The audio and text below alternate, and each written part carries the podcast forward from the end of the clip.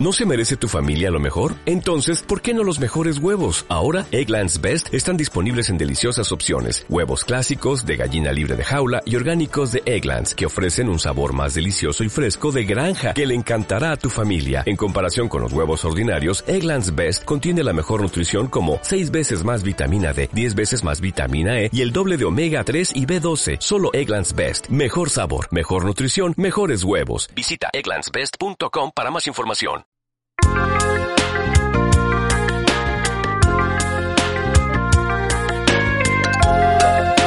Aquí comienza el programa más viajero de toda la radio online. Rumbo Spaniard, desde Escocia, con la experta en turismo, Ángela García.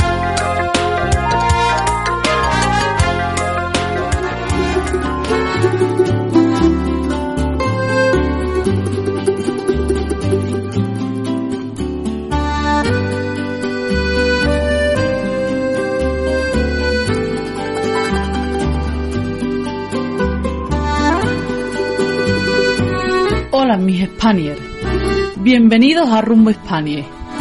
Hoy os traigo un destino que para qué vamos a engañarnos, muy romántico, y en el que el carnaval es uno de los eventos más icónicos de la ciudad.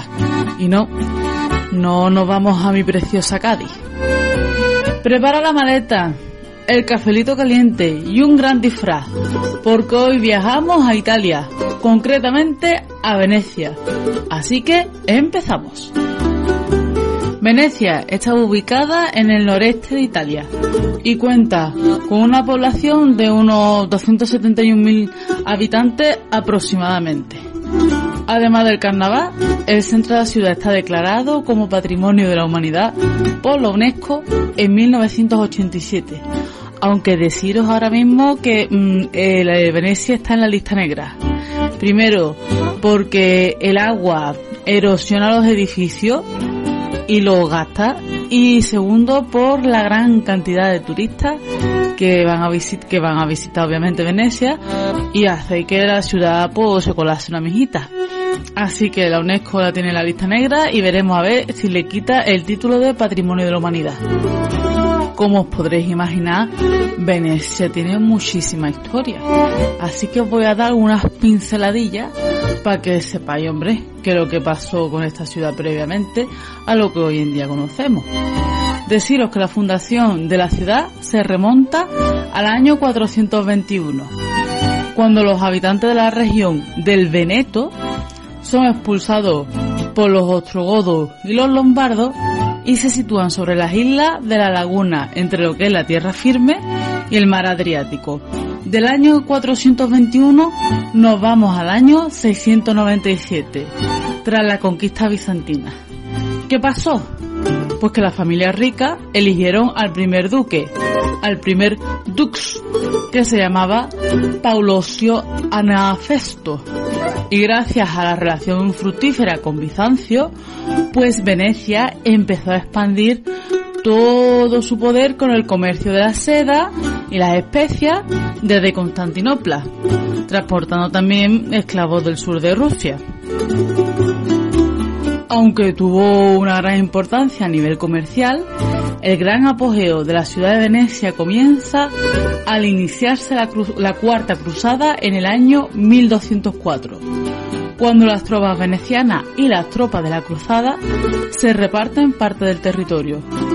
Además de ello, en 1248 se acuña por primera vez el ducado. ¿Pero qué pasó?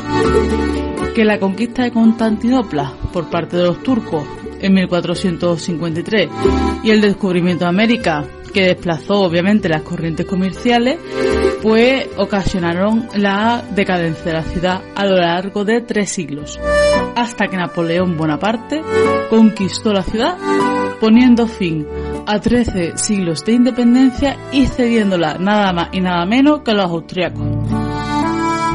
Tras años de conflicto entre las fuerzas austriacas y las venecianas, y encima teniendo un fuerte sentimiento nacionalista italiano, en 1866 se firmó el Tratado de Venecia, por el cual Austria cedía Venecia a Francia y esta a su vez a Italia.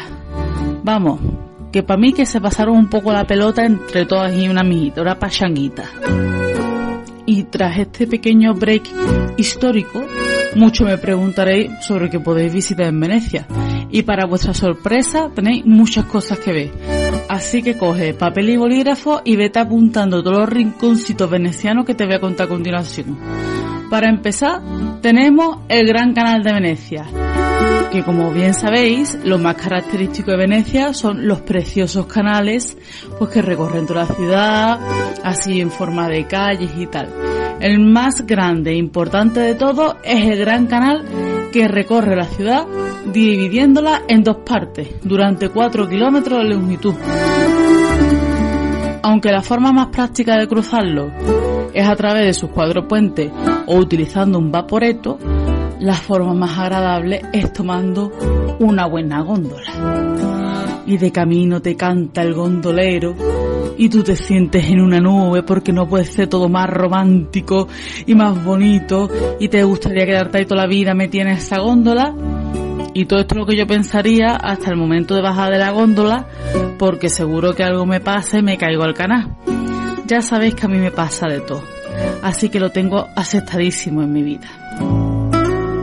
Hablando de canales, podéis visitar también el puente Rialto, que es el más antiguo de, los cuatro puentes que cruzan el Gran Canal y sin duda alguna es el más famoso de la ciudad. Fue construido entre 1588 y 1591 para reemplazar a otro puente de madera que se había derrumbado dos veces y había sido quemado en otras ocasiones. Vamos, que el pobre puente de madera desde luego tuvo más mala suerte que todas las cosas. Otro de los atractivos de esta zona de la ciudad es el mercado Rialto, que está precisamente a los pies del puente y podréis encontrar muchísimas frutas y verduras y vamos, una belleza de muchísimos colores. También tenéis la Plaza de San Marco, que se encuentra en el corazón de Venecia y es la única piazza o plaza de la ciudad. Su construcción se inició en el siglo IX, siendo pavimentada 100 años después. También se trata del lugar más bajo de la ciudad, lo que hace que sea la primera zona que se inunde cuando sube el agua, para los italianos cuando hay agua alta. Por lo que las autoridades deben colocar pasarelas para el tránsito de los ciudadanos y los visitantes, obviamente. La Basílica de San Marcos es el templo religioso más importante de la ciudad y se encuentra, pues obviamente, en la Plaza de San Marcos. Se construyó en el año 828 para albergar el cuerpo de San Marcos traído desde Alejandría.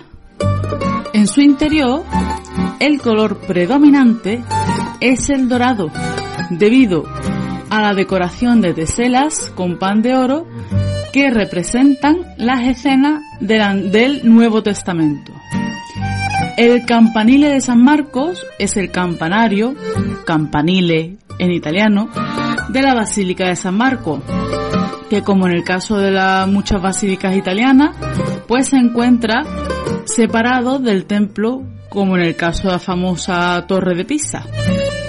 Es el edificio más alto de toda Venecia, con 98 metros de altura. Vamos, un poquito harto.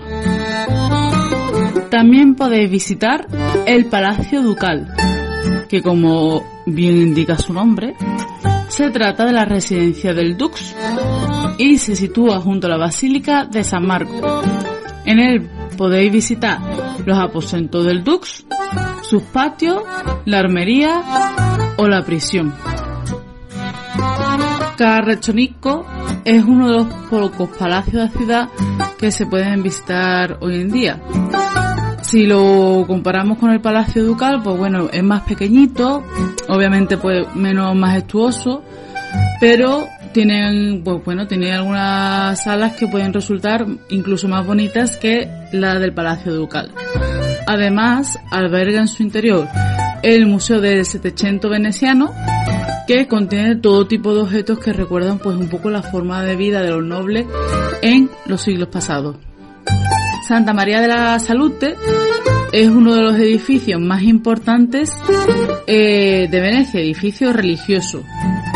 Su construcción se remonta a 1631 para celebrar el fin de la peste que eliminó gran parte de la población de la región del Veneto. Aunque la, la decoración del interior del templo es un poquito escasilla, eh, en ella podéis encontrar obras de Tiziano y Tintoretto. Ya ves tú las pobres criaturas lo que tuvieron que pasar con la peste. Si yo nada más que me imagino la peste en Sevilla y aquí en Edimburgo que fue caótico, vamos, las pobres criaturas dirían, bueno, vamos a construir una iglesia porque hay que dar la gracia y que sea agradecido, porque vamos, que lastimita más grande. Vamos a continuar con Santa María Gloriosa dei Frari, que tiene algo súper, súper, súper llamativo, como son sus dos caras contrapuestas. Un, exterior completamente inexpresivo, más soso que otras cosas, y en cambio el interior súper majestuoso, repleto de obras de arte. Y también en el interior de esta iglesia encontráis los mausoleos de Antonio Cánova y Tiziano. Por último, tenéis la Basílica de San Giorgio Maggiore, construida en 1576 y es la más fotografiada de toda Venecia, ya que si nos situamos en lo que es en la plaza de San Marco, pues podemos disfrutar de unas hermosas vistas de edificios con las góndolas en primer plano. Y es que esto se debe a que se encuentra en una isla situada enfrente de la plaza. Así que ya podéis imaginaros las preciosísimas fotos que podéis echar allí de vuestra basílica. Con respecto al interior de la basílica, se encuentra, eh, bueno, pues decorada pues, por varias obras también de Tintoretto. Vamos a hacer un mini descanso porque me diréis, Angelita, hija mía, ¿qué pasa con Venecia que solo tiene palacio y basílica o que me, tiene ya con la lengüita fuera con tanta basílica, tanto palacio? Y la respuesta es no, ya que podéis también encontrar diversos museos, como la Galería de la Academia y el Museo Correr de Venecia. La Galería de la Academia contiene más de 800 cuadros convirtiéndose en una de las pinacotecas más importantes del mundo, con obras de artistas como Veronés, Canaletto, Tintoretto, Tiziano o Bellini. En cambio, el Museo Correr de Venecia es el más importante de la ciudad porque alberga una gran colección de pinturas, esculturas y otros objetos de la historia veneciana. Y algo que es súper llamativo de este edificio es que se encuentra comunicado con el edificio arqueológico, bueno, con el Museo Arqueológico de Venecia y con la Biblioteca Nacional Marciana.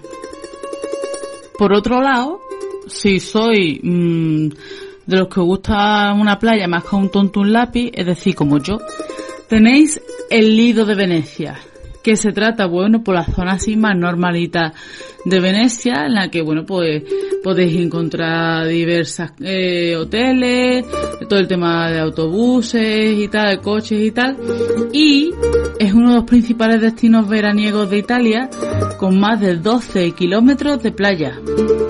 Además, es la localización del mundialmente conocido Festival de Cine de Venecia. Dejando un poquillo la parte más cultural, vamos a hablar un poquito de algo que a mí me encanta, el carnaval. Y es que la peculiaridad del carnaval de Venecia reside en que se trata de una festividad que dura hasta 10 días, en los que los participantes invierten miles de euros en disfraces que simulan las vestimentas del siglo XVIII y realizan desfiles organizados o improvisados. Actualmente es uno de los carnavales más famosos del mundo junto al de Brasil. Oye, que el de Brasil también es impresionante. Eh, sin embargo, este carnaval fue prohibido en tres periodos históricos diferentes. El primero fue por el emperador del Sacro Imperio Romano Germánico. El segundo cuando Venecia estaba bajo denominación austriaca, perdón, bajo dominación austriaca. Y el tercero, cuando Bonaparte conquistó la ciudad y prohibió el carnaval por miedo a posibles revueltas. Toma ya castaña. Con respecto a lo que todos nos gusta, una buena comida, una buena gastronomía, os tengo que decir ya que como bien sabemos todos, Italia destaca por su pasta y por sus helados, que están riquísimos. Por eso voy a hablar de algunos platos típicos que tienen pasta y otros que de pasta tienen bien poco. Tenéis el bigoli in salsa, que es pasta bigoli con salsa de anchoas y cebolla. Y tú me dirás, bueno, Angelita, hija, ¿y qué es la pasta bigoli? Porque vamos, suena bigote. Pues mira, la pasta bigoli es un tipo de pasta así alargadita parecida a los espaguetis, similar, pero es diferente. Es como un poquito más gruesecilla, es un tanto rara. También tenemos fegato a la veneciana, que es un plato considerado de la alta clase veneciana compuesto por hígado picado, cocinadito obviamente, con cebolla. El moleche, que se trata de un plato súper valioso dentro de la gastronomía veneciana debido a que se trata de pequeños cangrejos fritos que tan solamente pueden ser recolectados durante dos ocasiones en todo el año, primavera y otoño. La pasta es faglioli, que básicamente es sopa de alubia con fideo. La sarde insaor, que es un plato de sardinas fritas bañadas en cebolla con pasas y piñones. Y se toma sobre todo en invierno. Risi e bisi, este tiene un nombre muy gracioso, que es un risotto con panceta y guisantes cocidos en un caldo. Y por último tenéis el risotto de go, que es un plato de arroz preparado con gobio, que es un pescado típico de la laguna veneciana.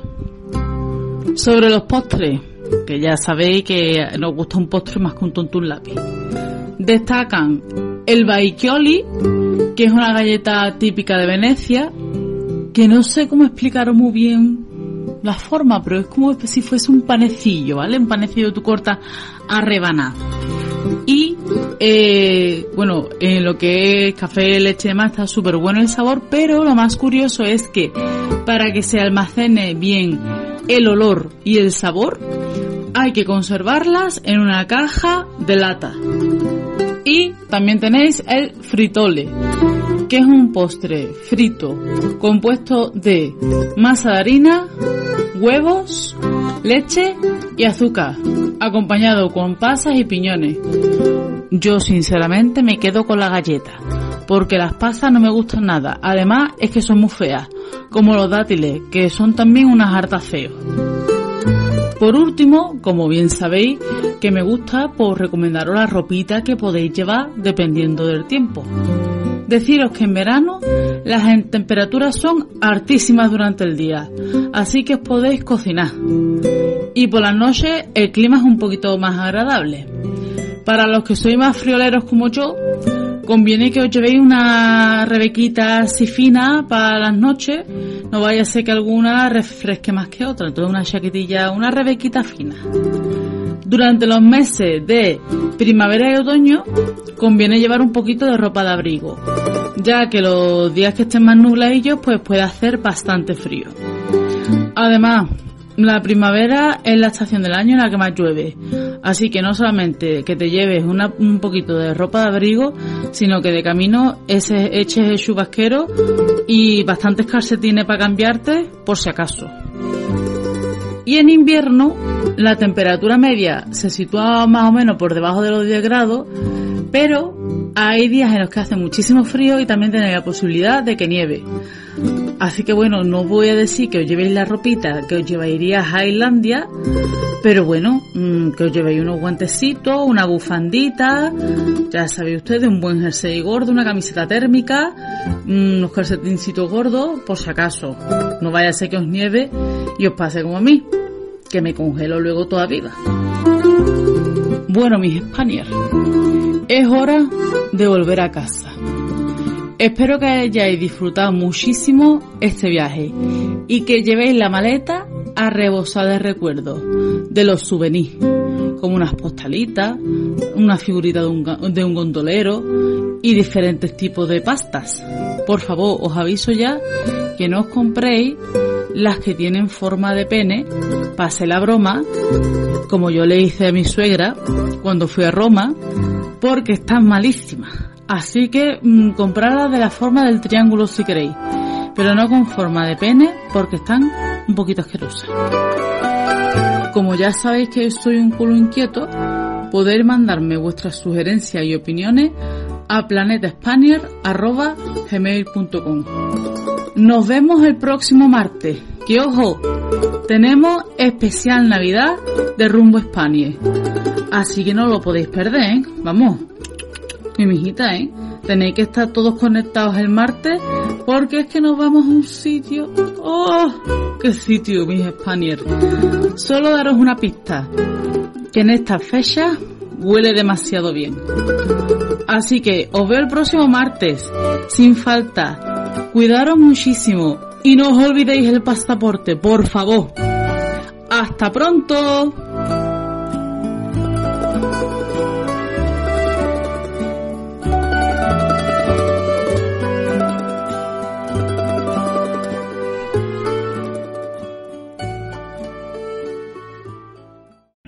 O'Reilly Auto Parts puede ayudarte a encontrar un taller mecánico cerca de ti. Para más información, llama a tu tienda O'Reilly Auto Parts o visita oreillyauto.com.